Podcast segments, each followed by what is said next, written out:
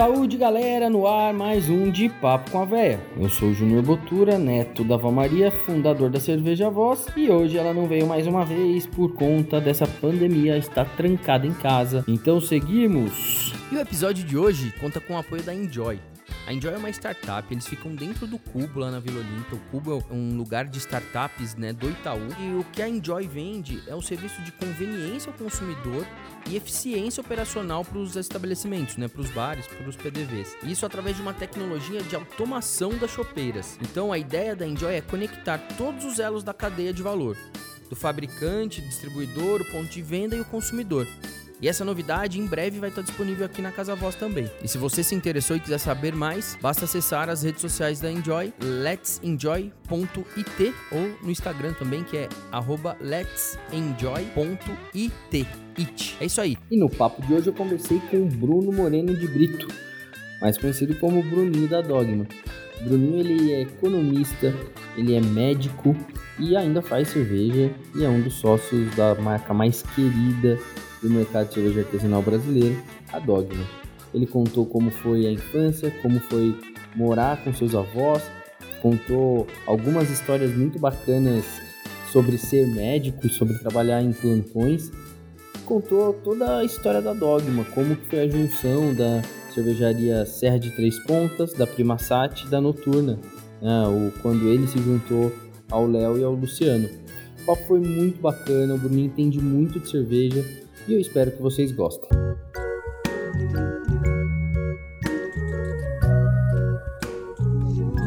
Era hoje pra gravar? Eu esqueci, filho. Eu não, sei- não, não lembrei. Bruninho, neto da dona Euda, da dona Ivone, do seu Marcos e do seu João. Conta pra gente onde você nasceu e como foi sua infância. Ah, eu nasci em Três Pontas, né, Minas Gerais. Ah, eu sou filho de pais muito jovens, né? Minha mãe me teve com 17 anos, meu pai tinha 24. Ele tava na, meu pai estava no quarto ano da faculdade de medicina. Então, durante meus três primeiros anos, eu morei com meu avô João e com minha avó Ivone, né, em Três Pontas, e meu pai ficava em Petrópolis, em, na faculdade, né? E aí ele veio para São Paulo, passou na residência aqui na Santa Casa. E aí eu vim depois que ele já tinha meio que começado a se estabelecer. Ele ficou uns seis meses é, sozinho aqui em São Paulo. Aí depois, na hora que ele conseguiu alugar uma casa, trouxe eu e minha mãe. E aí eu mudei para São Paulo. Então eu sou de Três Pontas, mas eu moro em São Paulo desde os meus três anos. Tem 28 anos que eu tô aqui. Então, assim, esse início, obviamente eu não lembro de muita coisa, Lógico. né? Eu, eu acho que por é, eu ter tido algumas coisas que me marcaram bastante, né, nesse período, porque eu era muito próximo do meu avô e a gente acabou separando e então eu lembro, tipo, eu lembro de algumas coisas de eu vindo para São Paulo, eu lembro é da casa que eu morava quando eu mudei para cá, mas disso eu não lembro muita coisa. Aí depois a gente aqui em São Paulo eu morei quase minha vida toda na zona norte, né, na parada inglesa, onde comecei a fazer cerveja e etc tive uma infância, cara, normal, assim, tava até os meus nove anos, mais ou menos, eu era mais de, de brincar na rua mesmo, porque eu morava numa rua que tinha uma molecada, ficava mais assim, depois disso, é, mudei de casa, mas sempre ia muito para casa de amigo meu e etc, infância mais tranquila, e eu ia muito para Minas, né? Passava as férias. É, porque aqui em São Paulo, até eu, até eu entrar na adolescência, era eu, meu pai e minha mãe, né? E umas tias avós tal. Então eu ia passar férias na casa da minha avó. Por a gente ser muito próximo também, né? Então passava as férias inteiras. Eu sempre tinha primos da minha idade. Então a minha infância foi muito tipo indo pra roça. Meu, minha família é produtora de café, né? Há muitos anos. Meu avô sempre teve roça, depois passou pro meu pai. Então a minha infância inteira foi assim, andar a cavalo, ir para o meio do cafezal, brincar no terreiro, essas coisas. Eu tenho muita memória de memória olfativa, né, que fala que Ah, você tem alguma memória assim dos seus avós, cara, assim de Cara, eu tenho muito das minhas duas avós, né? Minha avó, por parte de pai, ela até hoje tem uma fábrica de, de salgado, né? Então, assim, vivi minha vida comendo salgadinho da minha avó ali. A minha avó, por parte de mãe, ela fazia doce, né? Fazia muito doce de fruta, né? Que é bem tradicional em Minas, doce de leite. pé de moleque nosso que, que é, não é com rapadura, é com doce de leite, é, biscoito, tudo quanto é quitanda ela fazia. E aí algumas coisas eu tenho uma, uma memória, principalmente dessa parte mais doce, assim. Tem muita coisa que na cerveja me lembra algumas coisas, né? Minha avó fazia um doce de laranja com rapadura, né? Que essa minha avó morreu, né? Minha outra avó tá viva. Ela fazia um doce de laranja com rapadura que, assim, tinha um cítrico, um doce. Tem muita cerveja que eu tomo, principalmente, por exemplo, triple, que, que me lembra muito aquele doce dela. Tem muita coisa que vem muito daí, né? E, assim, café, né? Porque minha vida inteira eu, eu acho que uma das coisas que para mim é, é, mais engraçada é quando eu vou tomar cerveja com alguém, cerveja com café, aí o, o cara fala, pô, meu, mas isso aqui, olha, esse cheiro de café verde, não sei o que. Eu falei, velho, o que é cheiro de café verde você? pra mim isso aqui tem cheiro de terreiro de café, não tem cheiro de café verde, tipo, é cheiro de palha, de... Então eu tenho, tenho algumas coisas que, que marcam bastante a gente, né, de, da, nessa parte olfativa mesmo e gustativa também. Eles têm marca também de café ou eles produzem para?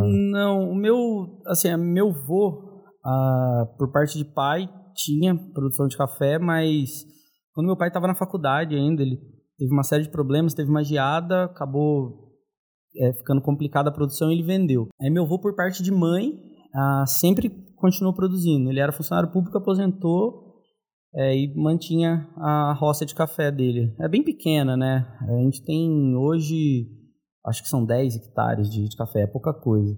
E aí, quando a minha avó morreu, minha mãe ficou de herança um quarto da, da, da fazenda. Aí metade ficou com meu avô, um quarto com meu outro tio. E aí meu pai comprou um quarto do meu tio, aí depois de uns anos comprou a outra metade do meu avô. E aí meu pai começou a tentar começar a produzir café especial que antes era café mais commodity mesmo para vender na cooperativa, etc. Então agora a gente está tá começando a pensar um pouco mais nisso, porque fez uma, uma plantação de, de cedro e de mogno lá também, então aí fez a primeira tirada dessas árvores para poder colocar café no meio, então começando café sombreado, tem algumas Legal. coisas que, mas a gente ainda não tem uma marca específica. Meu pai pira, né? Tipo, quer colocar café da dogma, não sei o que. Não, pai, vamos, vamos por partes, vamos um passo de cada ele vez. Ele atua aí. ainda? Ele é médico? Pelo meu pai é médico, não, meu pai é médico, meu pai é anestésio. Meu pai é jovem, né? Meu pai tem 56. Pô, cara, é então, muito é, jovem. Ele é, bem, ele é bem jovem. Então ele ainda continua, ainda deve trabalhar mais uns 15 anos aí como, como médico. Legal. E aí você cresceu, veio para São Paulo, é, fez colégio aqui. Como é que foi a, a sua decisão acho que, obviamente, seu pai te influenciou na sua... Mais ou menos, sabe? Meu é. pai... Eu tenho a sensação que meu pai nunca quis que eu fosse médico. É, ele nunca me incentivou muito a ser médico, nunca ficou no meu pé para eu ir para o hospital com ele, ver rotina, etc. Nunca foi assim. Tanto que a minha primeira formação não foi medicina, né? Eu fiz economia antes de fazer medicina. Ah, é? Você tem isso? Sim. E... Aí... Você fez economia? Fiz, terminou? Economia? Terminei. Legal, mano. É, eu terminei o colégio, Aí fui fazer cursinho. Eu sempre, eu sempre gostei muito de humanas, mas eu não gostava o suficiente para tipo, falar, vou fazer sociologia, história ou coisa do tipo. Ah, eu sempre me interessei muito por política. E aí eu fui pesquisando, pesquisando, no que eu via muito a rotina do meu pai. Porque por, por a gente ter mudado para São Paulo, ele precisar, tipo, trabalhar loucamente, assim, a rotina dele era era muito forte, assim, era meu pai trabalhava, até hoje ele ainda trabalha muito, mas agora ele está conseguindo diminuir, mas eu lembro que na minha adolescência ele trabalhava de domingo a domingo, tipo, domingo até meio-dia, meu pai estava no hospital. E aí aquilo ali você fica meio. Ah, não, porra, que rotina complicada, não é isso que eu quero. Meu pai também não, não ficava me pressionando para fazer isso. Minha mãe talvez falava mais na minha cabeça do que meu pai. E aí eu fui procurando, procurando, fiz um ano de cursinho pensando em fazer medicina, mas num meio aquele um ano meio que se entendendo o que queria fazer. Aí, no meio desse ano, eu falei, não, vou fazer economia. Eu já estava com as inscrições tudo para medicina, fiz o segundo ano de cursinho. Eu fiz economia na Fé, na USP.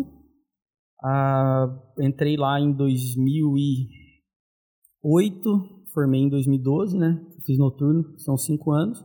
Aí que começam as coisas meio que é, cerveja com, com com medicina economia começa a misturar. Porque eu comecei a gostar de cerveja, eu estava no ensino médio ainda, né? Meu pai sempre gostou de cerveja de trigo. Aí eu ia, começava a achar interessante e tal. 18 anos, meu Qual foi a presente... primeira cerveja que você lembra bebendo? Ah, é, Barra Stefani. Primeira.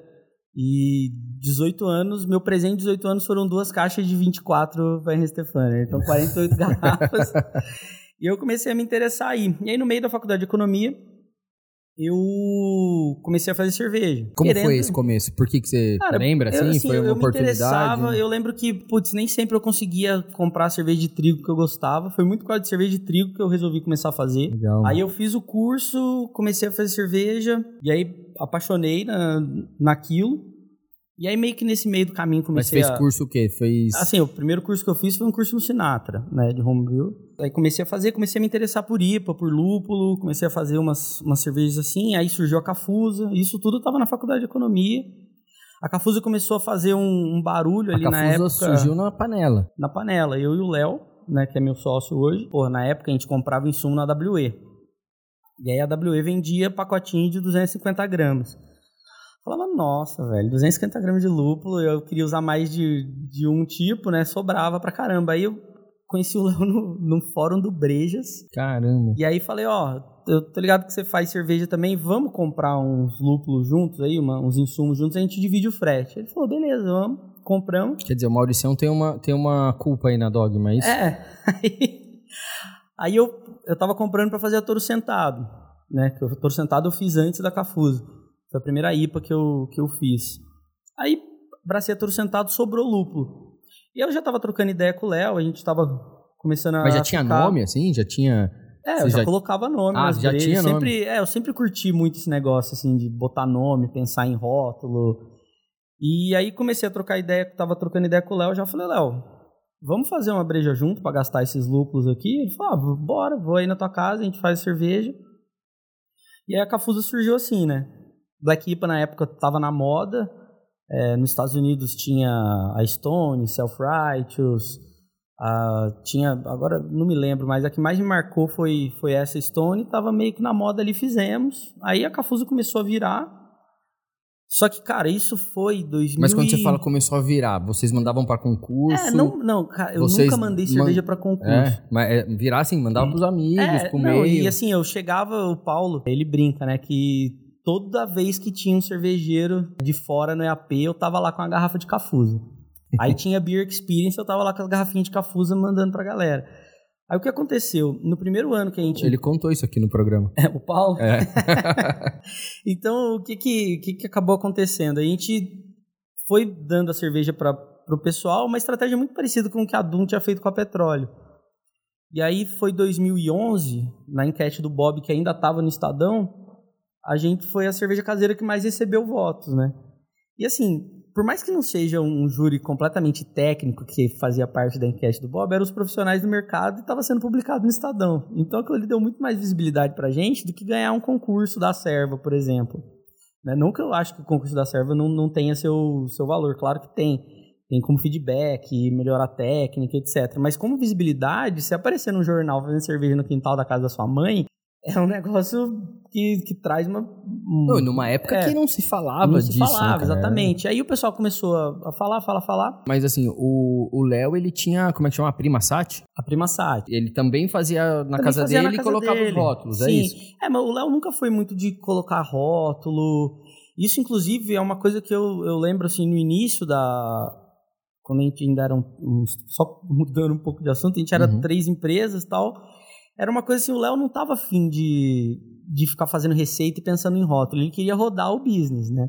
Que era uma coisa que eu já, tipo, não tinha tanta experiência, ele tinha muito mais, porque ele já tinha tido empresa, etc. O Léo sempre gostou de fazer cerveja, gostava de processo. Engenheiro gostava de processo, não gostava tanto de ficar pensando em nome, ficar pensando. Pensava na receita e no, no processo. A gente juntou, fez a, fez a Cafusa, começou a, a ter essa visibilidade. A né? Cafusa saiu como... Como Se- Serra é, de Três Serra de Pontas Três e Prima Pontas. Sati Ah, era uma né? collab. É. Eu lembro que o primeiro rótulo da, da Cafusa tinha. Cara, era, a gente era caseirão, era diversão, né? Então no primeiro rótulo da Cafusa saiu é, de Três Pontas, Prima Sati e Cabeça de Escritor, que era a cervejaria do Rodrigo Casarim, que é, hoje ele escreve para o UOL sobre literatura, né? Mas ele faz cerveja em casa, tá? A gente era muito próximo, que ele também mora na Zona Norte. Ele apareceu lá em casa no dia e falou: ah, vou botar teu nome aí também. Fizemos junto, ajudou e tal. Só que o Rodrigo, a gente, eu e o Léo fomos para um caminho, ele foi, foi para outro. Também, nem ele na época ficou, falou: não, mano, para com isso. Eu falei: não, Rodrigo, só de brincadeira aqui, né, no, no rótulo e tal. 2011, você pensar em fazer uma cerveja com 110 BUs, 8,5 de álcool, que não levava açúcar, pra época ia muito lúpulo na, na composição, nenhuma cervejaria queria fazer. Mas vocês chegaram a bater em porta assim? de- Chegamos, a gente chegou a começar a conversar, ninguém topava. E aí também era uma grana muito alta, porque na época você tinha que pagar tudo adiantado, era bem mais complicado. Uhum. E aí eu comecei a meio que desencanar, assim, comecei a ver que o negócio tava meio difícil. Só que eu pensei, eu falei, ah, cara, é o, é o meu sonho, né? Eu sempre fui muito assim, é, é eu boto um negócio na cabeça, não é, não é com tudo, mas tipo, tem algumas coisas que na hora que eu boto na minha cabeça eu, eu vou. Tanto que eu, eu lembro, 2010, eu tinha acabado de começar a fazer cerveja, eu fui fazer um curso com o Maurício Beltra- Beltramelli em Campinas. E aí, tipo, na hora de eu se apresentar, não sei o que, eu falei, ah, eu, falei, ah, eu faço cerveja em casa e tal. Quero ter uma cervejaria, a galera meio que tipo, olhava rindo assim na minha cara. Eu falei, mano, vou ter, não, não, vou, não é uma coisa que eu vou largar fácil. E aí, com isso na cabeça, eu falei, putz. É bom, né, quando você toma É. umas risadas na cara, assim, né? Pra, dar, pra motivar, né? E, e aí, eu tava no último ano da faculdade de economia, pensando, falei, cara, se eu for trabalhar num banco, fodeu. Não sai não mais, vai né? sair do papel nunca. Aí comecei a pensar em ir para a área acadêmica, seria uma área que daria uma certa estabilidade e que eu conseguiria tentar ter uma, uma flexibilidade. Aí eu vi que não era muito o caminho. Eu pensei, falei, putz, cara, e, e assim, é- ser filho de médico é difícil. Porque por mais que você não queira ser médico, qualquer coisa que você for fazer na tua vida, você fica pensando, fala, porra, velho, eu tô aqui, tipo, preenchendo planilha, meu pai tá lá salvando vida de gente, entendeu? Você fica com aquilo meio que na tua cabeça. Aí eu falei, ah, cara, meu pai é médico, vai conseguir abrir porta pra mim. Se tudo der errado, eu sou médico, então vou fazer medicina.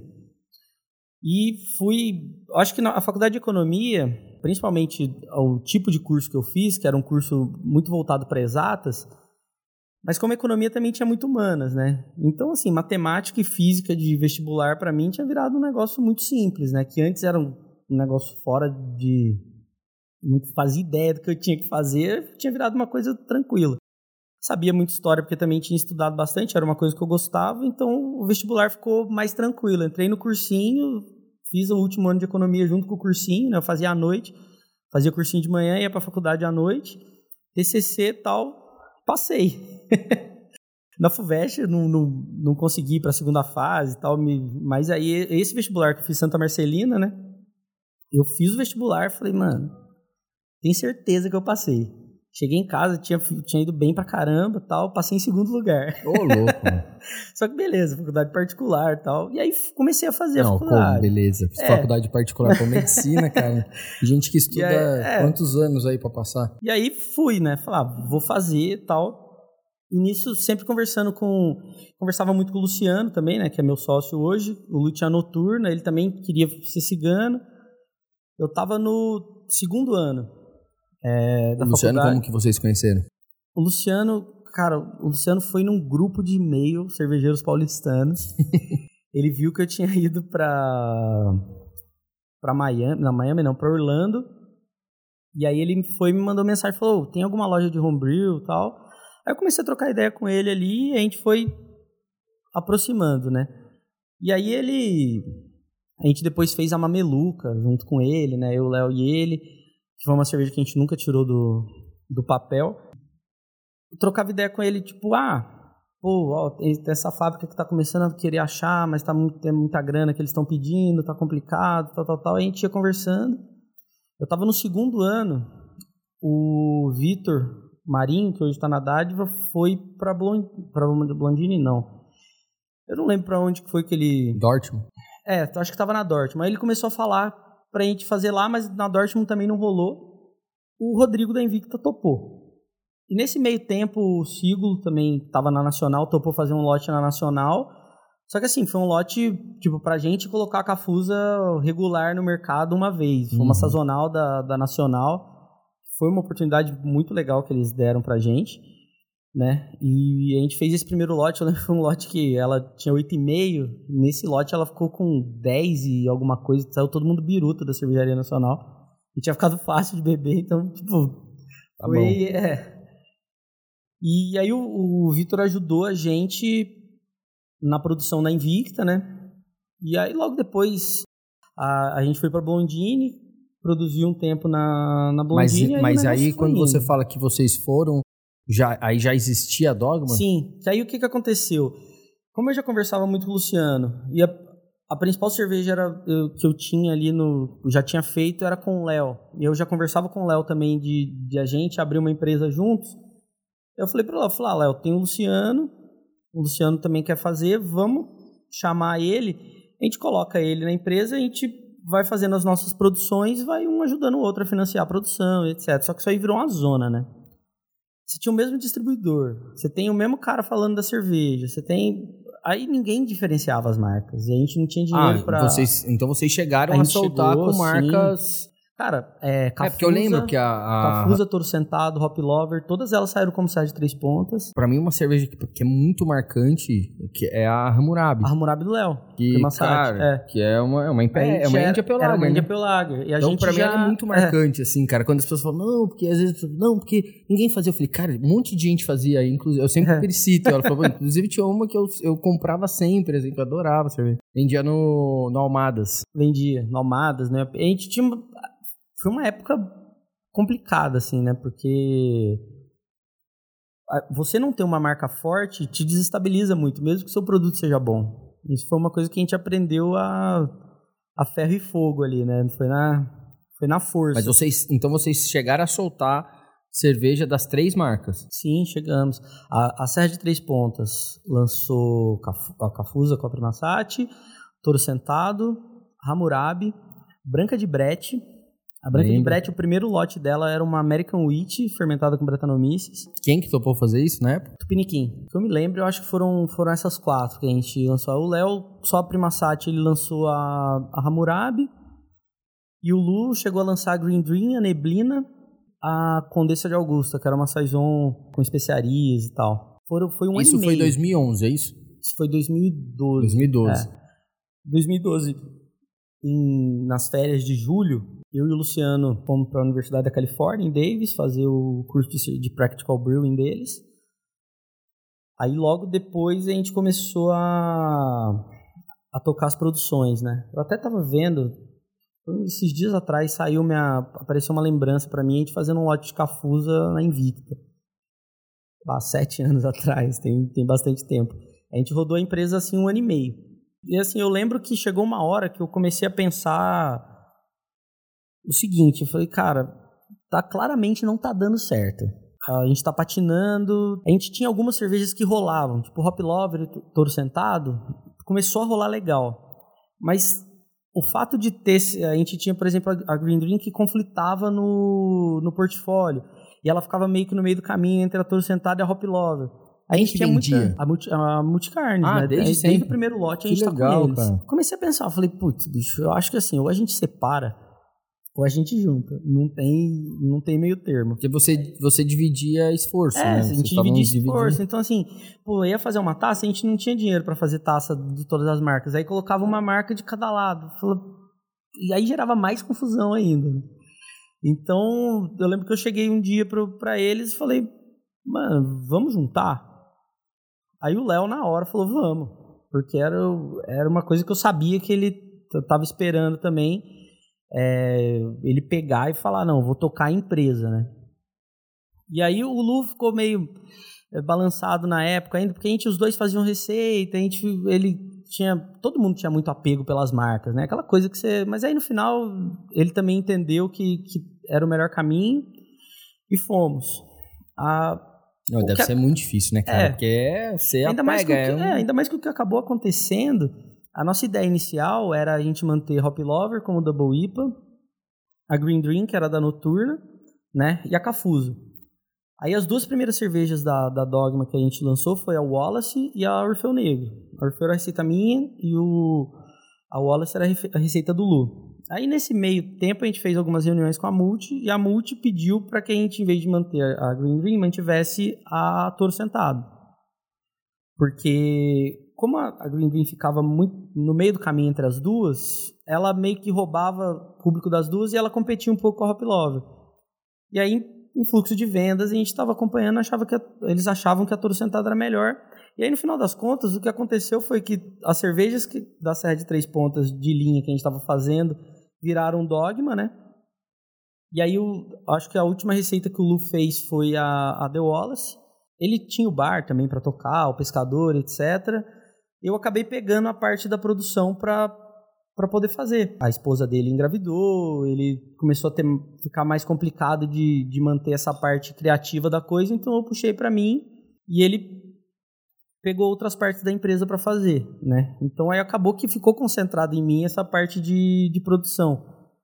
Mas foi coisa do, do, da forma como a empresa foi, foi se ajeitando aí no mercado, né? Aí na hora que a gente entrou com a Dogma, a coisa começou a virar. Pra gente foi essencial, o, do lado do bar do Luciano, que, era, que é o pescador na Augusta, tinha um restaurante, né? O Chicano. Um dos donos do Chicano, que é o Vidu, que o Lu já tinha feito um rótulo com ele que ele era designer, aí o Luciano trouxe ele e falou, ó, oh, conheço esse cara que é bom.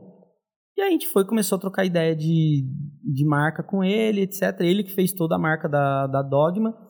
E assim, o que eu acho que uma coisa que foi muito legal que, que aconteceu isso ali... Isso foi 2013, é isso? Foi... 2014. Cara, esse ano a gente faz cinco anos. Então, 2014. Não, 2015. 2015? Esse é, ano 2015, faz cinco anos. É, 2015, isso. Foi naquele momento de tempo, né? A gente tinha boas cervejas e não tinha uma marca legal. O Vidu estava envolvido num projeto do restaurante mexicano dele que não estava indo tão bem e era um cara muito foda de, de branding e de design. E junto com isso tem o Caio, que é o cara que faz os nossos rótulos. E o Caio era um cara que ele tinha mudado para São Paulo. Ele desenhava demais, mas ele não estava gostando de estar em São Paulo. Então isso estava fazendo mal para ele e não estava aparecendo nada que desse tipo uma motivação legal para ele. E na hora que a gente chegou com os rótulos que ele tinha que desenhar, o Vidu para fazer uma marca nova, a gente, cara, foi uma sinergia muito legal. O negócio meio que a gente estourou, o Vidu, né, o Vinícius também estourou e o Caio também estourou. Tipo, a gente foi, ganhou hit beer, etc. O Vidu começou a, a fazer trampo para cervejarias gigantes. O Caio começou a fazer desenho para Ford, para Ambev, para um monte de cervejaria. Então, meio que a gente foi crescendo junto, né? Legal. E é uma coisa que a gente mantém até hoje, né? A gente tem uma, uma parceria muito forte. Eu, só quando o rótulo é muito específico, um tipo de desenho que não casa com o traço do Caio, mas são pouquíssimas vezes que isso acontece, ou então quando ele não consegue atender a gente, aí a gente usa outro ilustrador. E rótulo a gente nunca fez com outra pessoa, a não ser o, o Vidu. Então a gente foi crescendo junto. E o que eu achei muito legal é que, apesar de a faculdade de economia, ela todo mundo confunde muitas coisas, mas a faculdade de economia não é uma faculdade de administração. Tipo, eu não aprendi a administrar. Cara, eu sabia, tipo, analisar política econômica, né? Eu era analista de inflação no último ano da faculdade. então, assim, era, era isso que era... Chegou a trabalhar? Você fez estágio? Cheguei, eu trabalhei na Tendências, na consultoria, que é do Mailson da Nóbrega e do Gustavo Loyola. Trabalhei lá um ano, aí saí pra. Falei que achava que ia fazer mestrado, não fiz nada, virei médico cervejeiro depois, mas beleza. Eu não, não tinha essa coisa de, de administração, de business plan, não sei o quê. E aí o Vitor chegou e falou, mano, vocês têm que ter um, um target, sabe? Vocês, vocês precisam pensar onde que vocês querem estar daqui cinco anos. E isso foi um negócio, eu, eu, eu brinco com a, com a Thaís, a minha esposa, que eu sempre, cara, eu mentalizo o negócio e eu falo, eu, é, é isso que vai acontecer. A gente chegou ele falou, ah, qual que é o objetivo de vocês no primeiro ano? Eu falei, melhor cervejaria brasileira no Hate Beer. Seis, a gente tava com seis meses, a gente pegou. Aí, ah, qual que é o próximo objetivo? Quer dizer, ele não é um cara que faz só design, ele é um cara de marketing é, mesmo, sim. um cara que... Aí ele pensou, e daqui, e depois de, de três anos, foi, a gente precisa ter uma fábrica pequena para ter. Aí foi. Dois, no segundo ano, a gente estava alugando o imóvel, no terceiro ano, a gente estava abrindo o Brew Pub. E aí, aí, daqui cinco anos, eu falei, ah, quero ter uma fábrica própria, deixar de ser cigano. Aí no quinto ano rolou a fábrica própria, né, que a gente está montando agora. Quando então, que inaugura? Ah, vai depender de licença, né? A fábrica, a, a expectativa é a gente estar tá com tudo pronto final de março. Legal. Cara, e assim, eu, eu lembro que eu te conhecia, não sei se você vai lembrar, cara. Eu fui fazer uma reunião com o Vitor na Blondine e você tava produzindo. Eu acho, E- que, eu, eu acho que eu lembro, E, sim. e, e você tava muito desanimado, cara. Você, Ah, você, é. virou, você virou pra mim e falou: você vai começar? É, faz conta. Você deu, um, você deu tipo, um, um conselho muito bom, assim, sabe? Faz conta. E eu realmente não fiz, né? Porque eu acho É. que quem faz não. Quem- é. quem faz não entra, Não né? Quem entra. faz É, é direitinho verdade. mesmo não, É. não vai entrar. Eu acho que tem um marco, assim, na história de vocês, que eu acho que vocês têm uma cerveja que é muito icônica e que eu acho que mudou por uma série de motivos, mas que ela mudou muitos paradigmas do mercado, que é a Rizoma. Uhum, Sim. É, Faz concordo. sentido isso? Faz. Conta um pouco como foi, cara. Porque eu, eu lembro que assim, cara, foi um negócio, foi um estrondo. E eu tinha acabado de, de, de entrar no mercado, eu tinha acabado de lançar a voz. Eu lancei a voz em março e vocês lançaram a Rizoma em julho ou, ou Sim. por aí. É, eu, eu sempre fui muito antenado no mercado norte-americano. De certa forma, a galera, o mercado brasileiro, ele corre muito na, na linha do mercado americano. Isso é tanta verdade que se a gente corresse na linha do mercado europeu, a gente estava tomando quadruple até hoje não estava em IPA, Pastry Stout, etc. E aí eu comecei a perceber que estava rolando uma coisa no, no mercado americano de aparecer algumas cervejas é, em lata de uma cervejaria X e que era um negócio fora do comum, né? Até então, a the Elder era a melhor IPA e ela ficava ali naquela. E aí, de repente, apareceu a Red Topper e a Sip of Sunshine. Eu adorei a Red Topper, mas eu pirei na Sip of Sunshine. Eu falei, putz, cara, eu preciso fazer um negócio desse jeito e, e é isso que eu vou fazer. E aí sentei com o Léo e com o Lu, acho que a gente precisa fazer uma breja, tá começando a aparecer oportunidade de invase de lata, vamos pensar nisso tal, colocar numa lata maior.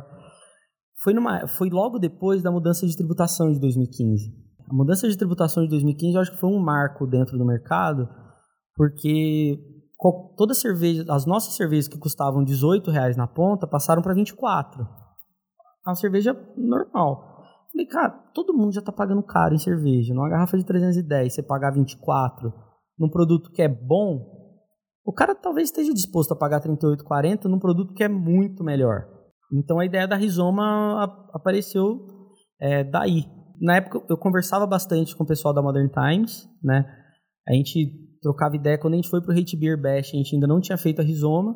E eu sentei com eles, tomei umas brejas com Citra, Mosaic. Aí tomei uma cerveja com Citra e Mosaic deles. Eu falei, putz, isso aqui combina muito bem. Aí voltei, comecei a pensar na receita. Eu queria. Essa é uma coisa que pouquíssima gente sabe, né? Só quem já teve envolvido de alguma forma na, na produção.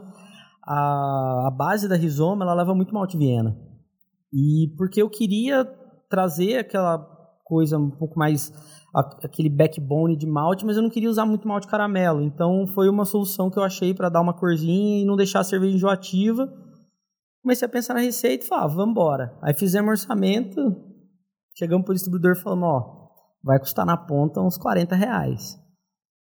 E assim, a Multi, a, a gente sempre, eles sempre compraram muito as ideias que a gente trazia, né? É, eu acho que isso foi muito importante pra gente. Se eu tivesse um distribuidor que podasse tudo que eu, que eu fizesse, não aceitasse tomar algum risco comigo também, né? As coisas não iam pra frente. Então eles falaram, ah, vamos tentar. Ah, vamos. Máximo, sei lá, vai demorar para vender, etc. E eu acho que ela chegou num momento que a gente tinha conseguido já começar a construir uma marca consolidada na cabeça da galera, porque pelo Hate Beer, pela Toro, pelo Orfeu Negro, na época o Imperial Stout em São Paulo custava muito caro.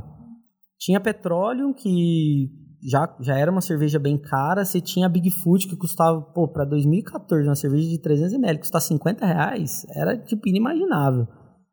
E aí a gente chegou com o Orfeu num, num preço razoável, a galera curtiu a breja, a gente começou a formar aí, aí depois veio todo sentado, Hop Love, o pessoal começou a entender quem que era a Dogma, né? Então a galera do mercado já estava apostando um pouco mais na marca, porque sabia que a gente estava fazendo cerveja boa. E aí chegou a Rizoma. E aí a gente postou e falou, ó, gente, é a melhor cerveja que a gente, que a gente tem. E eu acho que isso, de certa forma, foi suficiente para o pessoal apostar em comprar. E, assim, eu ouvi de muita gente. Falou, velho, você vai ter que ficar recolhendo lata. Você não vai vender esse lote nunca. Ninguém vai pagar 40 reais. E bababá, e bababá. Eu falei, beleza, vou descobrir. Foi a primeira cerveja nossa que em dois dias eu não tinha mais cerveja no mercado. A Rizoma vendeu no ponto de venda em dois dias. E de lá para cá a gente conseguiu manter tal. Eu acho que ah, o, consumidor ele precisa entender que 90% das vezes não é a cervejaria que mudou a receita, é ele que mudou a forma que ele vê a cerveja. A Rizoma, quando ela chegou, ela era uma cerveja. Assim, eu não, não tenho é, medo de falar que ela era uma cerveja muito melhor do que 99% das cervejas que estavam no mercado. Tinha algumas cervejarias que tinham coisas muito boas também que estavam no nível parecido, mas, cara, a gente tirou a nota de, de cerveja, da cerveja brasileira, se for pensar em Untapped, né? De sair da, da faixa de 4.12 para 4.47, né? De nota, de 5, né? Então a galera pirou na cerveja mesmo e, e comprou aquilo. E aí isso... Não, e eu acho que assim, além dela, dela ser mu- muito boa e assim, ela é um, acho que prova o que o mercado virou depois dela.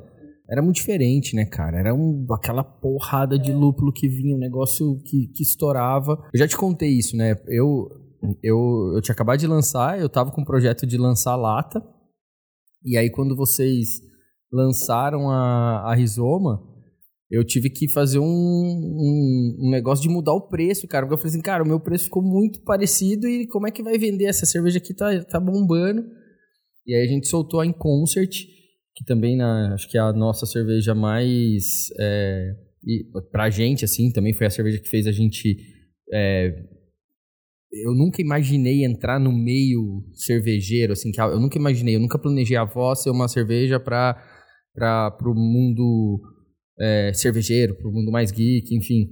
E a IPL foi uma cerveja que colocou de alguma forma a voz, assim, conversando com esse público, né? e olhando o que estava acontecendo ali, eu aprendi muito, assim, de falar, pô, olha o que os caras fizeram, cara. foi legal porque que que, qual foi a estratégia que todo mundo adotou? O invase era caro, a cerveja era cara, foi, e era o que estava rolando em São Paulo era todo mundo vendia caçulinha de 310. Então todo mundo foi para 353. Naquele invase foi a dádiva, a session IPA deles, que é a Venice. Venice, a Debu, da. J Beer, a É, in Berliner da, é, a Cat in the Box da Urbana, a Sorachi Berliner da Perro Libre e a Rizoma. E a Rizoma. Só a Rizoma em 473. E aí, assim, era o que eu tava falando. O que eu mais ouvia era, porra, você é louco, vai custar 40 reais, não vai vender, ninguém vai comprar. E bababá, 473 não vale a pena. E Aí depois Aí do segundo hoje- lote, acho que foi todo mundo pra 473. Que aí, que, hoje, aí, que- aí, aí foi o É. lote que eu entrei, que, que, Sim, é. que- com a Incon. Aí hoje, em, no EAP, você entra no Empório, tem tipo seis geladeiras cheias de latas de 473 que custam 40 reais. E assim, eu fico muito feliz porque eu sei que outra pessoa teria dado esse passo se eu não tivesse feito, mas fui eu que fiz. Aquela primeira cerveja cara em lata grande e que tava rolando. Então isso, isso deixa a gente, me deixa muito satisfeito porque eu acho que foi uma mudança muito importante para o mercado. Eu acho que a variedade que a gente tem, o número de marcas que a gente tem, é muito baseada no cara poder é, colocar o. basear um negócio desse numa estrutura de preço um pouco mais cara. Porque não adianta, não dá para você fazer milagre. Num, num, num país que você paga mais de 50% do seu faturamento em tributos, uma cerveja não vai custar barato, né? Nessa época você já fazia medicina. Já. Só falar um pouquinho disso, cara, que eu acho que é, que é isso é curioso. A Dogma no mercado, a Dogma bombando no mercado e você fazendo plantão em pronto-socorro. Conta um pouco, cara, É, que eu acho que as pessoas não sabem é. essa, essa... Eu, assim, na época, na época que estava na parte, nos ciclos acadêmicos, né? Foram épocas muito mais tranquilas, porque eu tinha planilha, toda matéria que eu faltava eu anotava e eu sabia quantas faltas eu podia ter. Então, assim, eu pegava um dia para ver como que estava a produção, era o dia que eu faltava e estava lá anotado na planilha e aí eu variava o dia para não faltar sempre a mesma matéria. Aí durante os quatro primeiros anos, eu fui levando desse jeito. Saía da faculdade, ia, pensava em receita, pensava em programação, o que, que eu ia fazer, quais cervejas a gente ia lançar. Então essa, essa fase foi, foi uma fase relativamente tranquila, porque eu não tinha ficado dando plantão. Eu tinha noção do que, que, eu, do que, que eu tava perseguindo, então eu não era igual os meus colegas que tipo, participavam de liga, já dava plantão no hospital, babá. O bicho pegou nos dois últimos anos. Por quê? Eu entrei no internato, que o internato é meio que um, um estágio do, da faculdade dentro do hospital. É um ano você rodando em diferentes áreas do hospital. E aí eu tinha que dar plantão, eu tinha que, que ficar no hospital o dia inteiro. E, e foi a época que a gente começou a construir o Brewpub.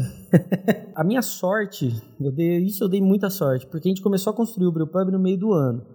E os dois ciclos mais pesados, que era o ciclo clínico, foram o ciclo clínico e o ciclo cirúrgico foram os dois primeiros. Então o primeiro semestre que era muito punk, eu tava na ainda não tava tocando obra e etc. E aí até essa é uma história muito boa. É, eu tava foi o que meu primeiro dia e plantão no pronto-socorro da Clínica Médica do Santa Marcelina. Meu primeiro plantão foi na sala de choque. E a sala de choque é o cara chega, tipo, infartando, pesado, vai pra sala de choque. Só que assim, ali eu não fazia muita coisa, porque, tipo, tem um médico que é muito mais experiente, a gente só olhava, tinha que fazer massagem, etc. E aí nesse dia, como era no início do ano, tava tendo trote da faculdade. Deu uma chuva absurda no, no trote. E aí começou a chover, começou a chover, começou a chover e começou a bater uma enxurrada. O pessoal tinha alugado uma chácara do lado do hospital ali do Santa Marcelina em Itaquera. E aí começou a juntar água, começou a juntar água e de repente a parede caiu. A enxurrada levou todo mundo, os bichos, os veteranos, a gente falou, foi o trote da natureza, né? Levou a galera. E aí teve, tipo, fio que caiu, o moleque foi, foi pegar na, na, numa uma cerca, a cerca estava eletrificada, tomou choque, e todo mundo entrando na sala de, na sala de choque do hospital. E a gente vendo a galera que a gente conhecia, os bichos entrando, aquela loucura, todo mundo molhado. Foi, um, foi uma das, dos dias assim que, que deu mais pânico, assim, de pensar, porra, ferrou, né? E uma história que eu não esqueço foi que a gente tinha um menino que ele, ele tinha doença de Crohn. E ele era, meu, era um cara muito jovem, assim, assim, lógico, a doença impactava ele, mas ele era um cara alegrão pra caramba e tal. E aí ele ia fazer a reconstituição de intestino no dia seguinte. Aí a gente falou, ó, aproveita hoje aí, come o que você quiser. A mãe dele trouxe Burger King, o cara, tipo, comeu, aí a bolsinha ficou lotada tal, porque ele ficava com colostomia. E aí chegou de noite, né, a gente falou, ó, agora a gente tem que lavar o intestino do cara para poder fazer a, reconstru a, a reconstrução, a reconstrução no dia seguinte. Aí, porra, tinha, sei lá, 16 pacientes na, na enfermaria, todo mundo correndo para um lado, correndo para o outro tal. Ah, pega o soro para lavar. Pegou um soro que não estava aquecido. Ah, velho, a gente começou a lavar o cara, o cara começou a ficar branco, caiu em cima da gente, e falou, puta que pariu, não tá aquecido, tá, tá hipotermia. Aí pega o soro, começa a lavar o cara com soro morno, aí o cara, e ele voltou assim, sossegado, né? E tipo, rachando o bico com a gente, foi, puta que pariu. que situação, né? Olha só, cara. Caramba, que sempre. Cara, sempre acontece Sempre tem coisa, histórias, cara. Meus amigos é. médicos sempre tem umas histórias que a gente, a gente ri depois, né? Sim, não pode, é, né? Na hora, nossa tá, senhora, imagina o desespero total, que você tava. Cara. Legal. E agora, assim, próximos passos, dogma, o que vem por aí, né? O próximo passo nosso é estabelecer a rede de, de bares, né? Então, a gente construiu o, o Brew Pub Aí um, um comentário que eu acho que precisa ser feito é que assim, eu, eu tava tocando obra com a faculdade, né? E aí quem tocou a obra foi minha esposa, né? Porque ela, ela, ela é arquiteta e se não fosse ela, não tinha feito. E aí o bar deu super certo e a gente resolveu fazer a franquia. Né? Então o próximo passo nosso é a, a rede de franquias. A gente, a expectativa é até está em janeiro. Eu imagino que abril, maio a gente já tem três bares aqui em São Paulo abertos, né? Que a gente já está já tá fechado, então o pessoal agora está procurando ponto e vai começar a construir. Né? Então são três bares aqui e crescer a partir daí. A ideia da fábrica é melhorar preço, né?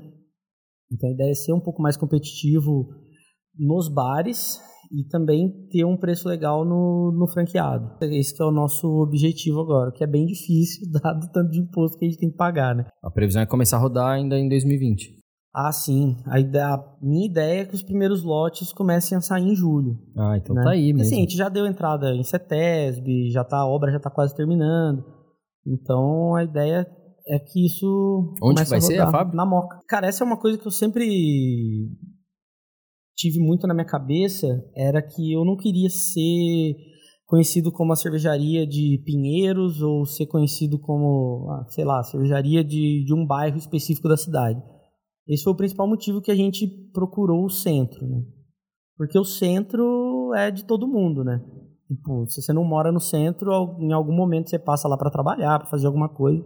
Então a gente procurou estar no centro. E na hora de abrir a fábrica, minha, meu principal é, problema era que eu não queria ficar dependendo de interpretação de fiscal e etc. Ah, esse fiscal aceita o zoneamento da cidade de São Paulo. Ah, esse aqui não aceita. Aí, putz, beleza, roleta russa. Cai em um que aceita, cai em um que não aceita.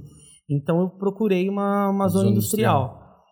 E em São Paulo tem muito poucas, né? E a Moca é, é, é uma... uma delas. E eu, particularmente, acho a Moca um bairro muito icônico na cidade, né? Sim. Você tem, apesar de, de, da galera da Moca ser o pessoal da Moca, é muita coisa do, da, da visão caricata dos caras ali. É, é a visão é o que define São Paulo, né? né? Então, acho que fez muito sentido a gente ir para lá agora. E tá, tá indo. Tá, acho que vai funcionar bacana. É uma área que a gente consegue rodar uma indústria maior, sem ter muita preocupação. Eu sei que, poxa, a gente trabalha ali no centro da cidade. Ou eu descarrego lata de madrugada, ou então eu tenho que ficar brigando com. Eu não, né? O Luciano que faz a compra, ficar brigando com o cara para o cara dividir pallet e vir em van. Senão eu não consigo receber Garrafa eu não, não consigo usar, porque o cara não faz isso, é um pallet gigante. Então, por isso que a gente migrou muito para lata. Então, tem muitas dificuldades de estar dentro da cidade, que é uma coisa que também precisa ser pensada, né? E lá a gente tá, tá legal. Vai ser ali do lado do Shopping Moca, do Moca Plaza Shopping. É bem pertinho. Bacana, cara. Ó, e conta pra gente, você trouxe duas cervejas pra gente tomar aqui enquanto a gente conversa. Conta um pouquinho primeiro da Nemesis. As duas, eu acho que vai, são parte de, de uma nova fase, assim, nossa, né? A gente veio muito na... O mercado de insumo mudou muito, né? Então, putz, lá em 2013, 2014, você conseguir Citra era, nossa, super legal. É, conseguir um Citra bom, então, que não estava oxidado, era, era um, um sonho, né? Hoje, sei lá, eu posso escolher ou usar o lúpulo da LNF ou posso usar o lúpulo da WE, que está trazendo em Acmative. Agora a gente começa a ter escolha de ótimas opções, né? Então a gente veio explorando muito isso. E aí eu acho que tanto a Mandrake quanto a, quanto a Nemesis, ela exploram duas coisas novas para a gente. É, dois novos passos que, que a gente deu. O primeiro é o banco de leveduras, né? Que a gente montou com a Levtech. Então hoje a gente tem 21 leveduras nossas lá e o outro são os lúpulos neozelandeses, né? Que antes você conseguia com cara ou outro, geralmente não estava com uma qualidade muito legal, e agora a gente tem dois fornecedores, né? Produz e Agrária vendendo esses lúpulos. Então, a Nemesis, a gente misturou o nosso lúpulo. Não vou falar que é meu lúpulo favorito, porque o lúpulo que eu mais gosto é Mosaic, mas o lúpulo que eu mais uso é o Citra, né? Então a gente fez Citra com Molteri, Waiiti e Nelson, e foi fermentada com a 010, né, que é a Fruit Cream, que é uma linhagem de Boddington, então é uma, uma levedura mais, uma inglesa mais frutada, mais uma pegada para New England. E a Mandráquia, ela tem esse nome, eu, esse nome eu peguei numa viagem que eu fiz recentemente, que era uma tava, cara, para ser sincero, eu não lembro exatamente, eu anotei, mas eu fui para Grécia com os meus pais, foi aniversário da minha irmã, e aí eu vi esse nome e assim, a gente tem, eu, eu, pelo menos tenho muito na cabeça a coisa de mandrake, né? Na, se eu não sou, eu tenho 31, então eu ainda peguei essa época do, do mandrake. E aí a gente usa uma levedura, eu uso duas leveduras nela. Que é a Dry Beast, que é uma levedura inglesa que seca legal, e a outra é uma levedura de vinho, que eu fui atrás, que é uma levedura que biotransforma muito, né? Então ela traz um aroma de maracujá, principalmente o sabor de maracujá. O aroma não é, não é tão forte, que era uma coisa que eu estava achando muito difícil de conseguir. E aí eu fermento com as duas uma mistura de Nelson e Cinco. Então são. Cara, duas cervejas que estão deliciosas. É, Tem uma bom. cerveja de vocês que eu, que eu quero muito tomar, que eu não consegui ainda, que eu preciso ir lá. que é a. a como é que a, vocês chamam? A meia, a meia, rizoma. Meia rizoma. É. E... Essa cerveja é legal. Bruninho, conta pra gente o que te tira o sono, o que você não gosta, o que você acha que o mercado cervejeiro poderia melhorar? Cara, eu acho que a coisa que mais me, me deixa chateado no mercado é que quando você tem um problema na, na produção, um problema na cerveja ou coisa do tipo, todo mundo fica sabendo antes de você, entendeu?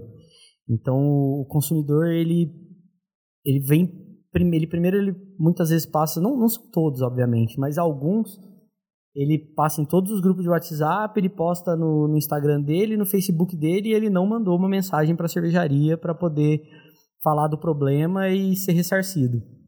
A gente tem uma política assim, cara mandou, teve um problema com a cerveja, ah, é uma lata que estufou, uma cerveja que escureceu, então, ah, pegou uma contaminação, a gente sempre troca. Porque a nossa ideia é que assim, o cara pagou o preço que a gente tem que cobrar na cerveja, ele não pode se arrepender. Então a gente vai fazer isso. Só que muitas vezes isso não chega na gente. Você não acha que isso é uma coisa da cultura, cara? Sim, Nossa, eu acho porque eu que acho que isso é com tudo. tudo. É. E o que, que te motiva? O que, que você acorda todo dia falando, cara, eu não sou economista, eu não sou médico, eu sou cervejeiro? Ah, eu acho que o que me motiva é, é ter a percepção de que a gente está fazendo a construção do mercado, né? Eu, eu acho que o, o mercado brasileiro, ah, a gente tem um- uma invasão de, de marcas né, no, no mercado, mas eu acho que tem algumas marcas é, que fazem ah, valer a pena, sabe? De você olhar e falar, putz, eu não, não tô sozinho num, num bando de um monte de cara que não sabe o que, que ele tá fazendo. Tem outras pessoas que, igual a gente, está construindo esse mercado e eu tô fazendo parte disso também, tô fazendo a minha parte. Então isso, isso me motiva muito. Eu, particularmente, não sou um cara muito aberto com quem eu não conheço, assim. Eu não é que eu sou uma pessoa fechada, eu converso muito, eu sou cara, tipo, zoo, brinco, mas só que com, com as pessoas que eu conheço. Então tem muita gente que, que acha, eu já, já fiquei sabendo que as pessoas acham que a dogma funciona, que tem o olho que tudo vê no rótulo e ela funciona igual a maçonaria. Ninguém sabe o que, que acontece dentro da dogma. E não é assim. A gente faz muita cerveja colaborativa, a gente só que as colaborativas têm que fazer sentido, obviamente. Ultimamente a gente aumentou muito o número de, de collabs, mas eu acho que ter contato com marcas que, que a gente consegue, sabe, aprender mutuamente, ver que a galera tá construindo o mercado, igual a gente fez a, a Sour, Sour Lager, que não era a avó Catarina lá, que era fazendo uma brincadeira, mas, putz, eu descobri fruta que eu nem sabia que existia com, Sim. com você. É, faço, eu acho que a pessoa que eu faço Não, e a gente mais... se conhece há muito tempo e assim, É. é, é o que eu falo muito isso para as pessoas. Às vezes o cara acha que por você não querer fazer a collab ou por não ter Sim. rolado, porque é. que e cara, a collab é uma coisa assim, cara, é- vai nascendo da- do momento, da amizade, Sim. do negócio que você constrói. Pô, a gente se conhece desde 2016, foi fazer collab no no, no começo de 2019 Sim. né? Foram três É, anos você e vai- assim, e não, e porque teve um motivo, porque a gente se encontrou, porque Eu, eu faço muita colaborativa com o Koala, né? A gente tem muita cerveja junto. Essa semana fizemos uma tal, tá sempre fazendo alguma coisa. Então ele faz uma cerveja dele com a levedura nossa, eu faço com a levedura dele, tá sempre fazendo assim. E aí eu comecei a ver, é, por exemplo, pessoas, amigos meus, é, que tiveram problema fazendo colaborativo. Tipo, de, sei lá, abrir alguma coisa pro, pro cara e, sei lá, mostrar uma lista de nome e o cara ir lá e usar um nome que tava na lista dele pra uma cerveja. do- E aí isso aí começou a me fazer repensar. Eu tava fazendo muito mais collabs, assim, que eu queria, tipo, que ninguém ficasse achando que a gente era chatão, sabe? E aí eu meio que dei um. Voltei atrás e falei, não, agora eu vou fazer collab com o que eu quero fazer. Não, não tem essa É, mais de ficar fazendo. ser. Então, assim, independente de qualquer coisa, né? Então, tô conversando para fazer com, com o Fabrício das Alas. A gente já fez alguma, mas agora fazer aqui no, no Brewpub enquanto ele existe ainda, né? Porque vai tudo pra moca. É, tô trocando ideia com o Rodrigo Lemos lá de, de BH. Que ele nem tem cervejaria, ele- mas ele é um cara que estuda pra caramba estilo clássico. Comecei a trocar, a gente troca muita ideia. Falei, mano, vamos fazer uma porter classicona, você manja muito de, de cerveja inglesa, vamos pegar e fazer? Vamos. Então são coisas que eu botei na minha cabeça que agora eu faço só com, com gente que eu Faz acredito Baltic mesmo. Porter, pô. Faça, faça mais Ah. lagers. faça A gente- lagers, Bruninho. Cara, a gente tem feito muita coisa. eu sei, eu sei. Eu tô brincando. Inclusive das. Koala também, cara. Ele tá fazendo um trabalho muito, né? Aproveitando é, que você tá falando dele, acho que eu, eu fico muito feliz, cara, quando eu vejo. É, então. ele tá fazendo coisas muito, Bem muito legais, cara. E assim, tanto que no, no nosso banco de leveduras a gente tem, das 21, quatro são leveduras de lager. Né, para a gente conseguir também ir tendo uma, uma assinatura na cerveja que a gente quer fazer. A gente está Claro. começando uma linha também, o Koala já já está explorando isso. Eu já tô com isso na cabeça desde o início do ano passado que eu fui para na Rio Farmstead.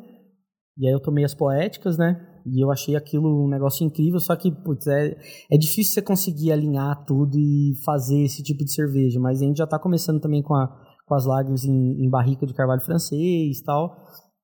Que eu acho que é uma coisa que vai ser interessante pro, pro mercado começar a ver acontecer. Eu acho que, cara, eu, eu aprendi que se eu quero conquistar mais gente, eu tenho que fazer lager.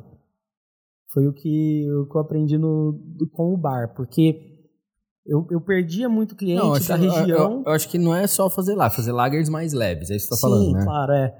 Mas esse- é, eu acho que eu posso fazer ales leves, mas eu não vou conquistar o cara com uma ale leve. Eu comecei a perceber que eu não estava conseguindo ganhar os- a galera do bairro, Sim. né? Porque eu não tinha esse tipo de cerveja. Então a gente sempre começou a procurar Claro. fazer. Aí a- as lagers eu já não não faço tanto as receitas. O, o André, que é um dos meus cervejeiros, ele gosta muito disso. Então a Dasein, que é a German, ele que fez, Summerzeit é a receita dele. Eu às vezes coloco uma receita ou outra ali. A, a Resting Pills comercial foi uma receita minha.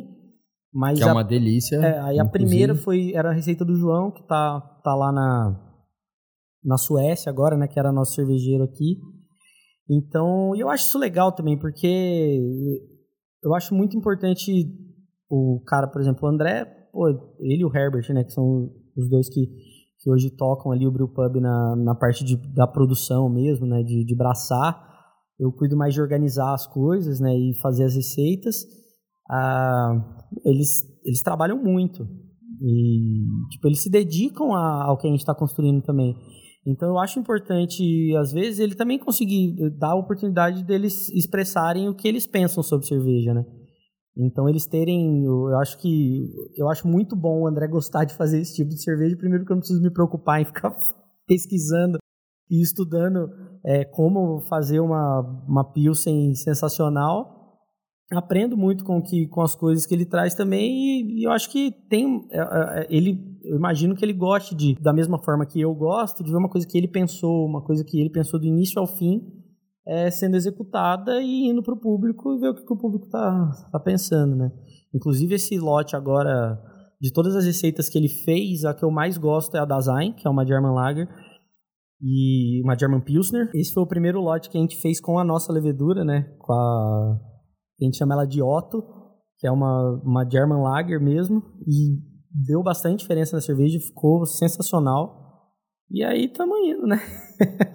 É bom, cara, é bom, é isso aí. Cara, obrigado. É isso, obrigado a É, vocês. Obrigado mesmo pelo seu tempo, obrigado por, por você abrir aí a sua história, né? Contar coisas que eu acho que esse é o objetivo, é a gente ter histórias de- das pessoas, porque as pessoas não têm noção, né, cara? E assim, eu, eu quero trazer o papo de bar, as coisas que vocês me contam pra cá e pra deixar todo mundo saber, assim. Acho que a ideia do é, de Papo com a Véia é, é a gente catalogar histórias muito legais aí de pessoas bacanas é, de amigos aqui do mercado. Então, cara, obrigado Legal. mesmo. É isso, obrigado a vocês pelo convite. Muito bom poder vir conversar um pouquinho aí com, com vocês, falar um pouco da, da nossa história, né? E eu, eu acho bem interessante a proposta da gente poder falar do que. Porque as pessoas não veem isso, né? A galera não sabe o que, que é que a gente só vê que ah, custa não sei quanto, ah, não tá bom, ah, deu esse problema, deu outro tal, e não vê o que, que a gente abandona, o que, que a gente faz para conseguir né, fazer as coisas virarem, né? Então, eu, o que eu converso muito com, com o pessoal é que a gente, eu tenho a impressão que as pessoas não têm noção o quanto uma marca vale, né? Então, às vezes o cara vai e te faz uma cópia, tipo, esca- descarada da, da sua cerveja, ou de alguma de algum tipo de, de processo que você faz, coisas que, que você rótulo. A galera tem que começar a entender que tem uma história por trás daquilo e o mais importante, você, cara, quantas famílias dependem da, dessas empresas, né? Que estão tendo a sua marca é, copiada ou coisa do tipo. Ah, eu, eu, isso foi uma coisa que eu aprendi com o pessoal do Tupiniquim. Uma vez eu fiz uma piada lá, lá com eles e eles falavam, cara, não brinca com isso. Porque a marca é o que é o que bota comida na, na mesa de todo mundo que está trabalhando aqui, né? Então eu acho que contar a história da, da galera, eu acho que ajuda muito o pessoal a ter mais essa percepção e entender a importância é, do que as pessoas que estão vindo aqui falar a história delas está construindo. Eu acho que é. Bruninho, deixa seus contatos, o, quem quiser. Eu acho que o meio mais fácil de, de entrar em, em, contato com a gente é no Instagram, né? Que é arroba cervejaria dogma. A gente recomenda que quando são coisas mais, assim, relevantes, ah, o cara quer, quer ser franqueado, ah, qual que é o distribuidor em tal lugar, ou quero conhecer o bar, como, assim, perguntas mais é, profissionais, vamos dizer assim, a gente é, pede para entrar em contato pelo contato arroba cervejariadogma.com.br, porque no Instagram às vezes vai para outra pasta, a gente demora muito para responder, porque acaba todo stories que o cara posta aparece lá pra gente na caixa de mensagem. Então aquilo ali virou uma bagunça, às vezes as coisas passam e a gente não vê. Então, se é alguma coisa que você realmente precisa de uma resposta rápida, é melhor pelo e-mail. E aí a gente responde rápido. o endereço do Tap Room na Santa Cecília é na rua Fortunato, 236. A gente, de terça a sexta-feira, a gente funciona das 5 às 11, às 10 e meia vendendo cerveja, o bar fecha às 11. De sábado é do meio-dia às 10 e meia e de domingo é das duas da tarde às oito e meia da noite. Show!